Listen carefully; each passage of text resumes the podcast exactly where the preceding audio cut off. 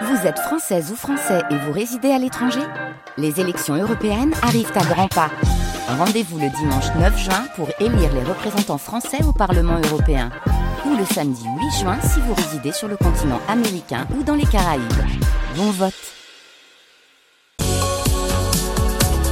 La journée débute avec le 6-9 de France Bleu Garloser. Bienvenue. Bienvenue au carnet d'été de la Bambouseraie. La Bambouseraie avec les reportages une nouvelle fois ce matin d'Amaury Olivier, son micro France Bleu Garloser qui se balade du côté de Générargues sur le site de notre Bambouseraie en Cévennes. On se l'approprie, c'est une fierté hein, quand même. On est à peu près à 50 minutes de Nîmes, un bon quart d'heure d'Alès. Alors après les arbres remarquables et la biodiversité, place au bambou.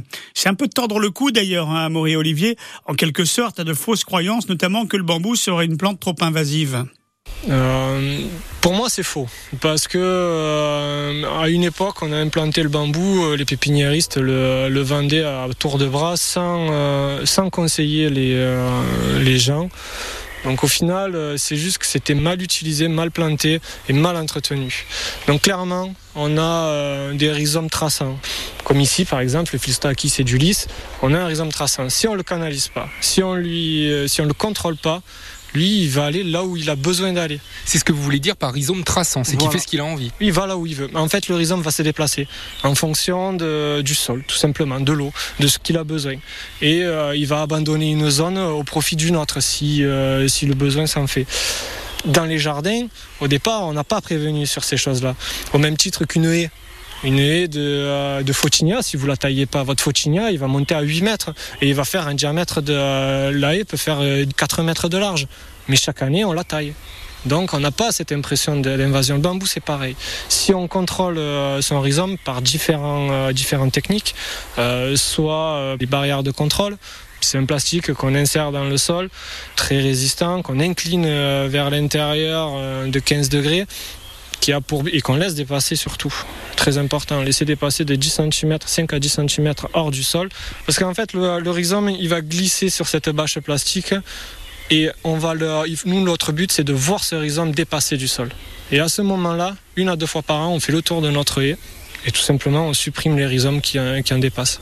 Et il restera toujours au même endroit. Ah, vous le guidez en fait à Tout à sortir de terre et ensuite vous le coupez et vous pouvez le contrôler. Voilà, c'est ça. C'est une barrière de contrôle, pas une, euh, une barrière à proprement dit euh, qui va stopper le bambou.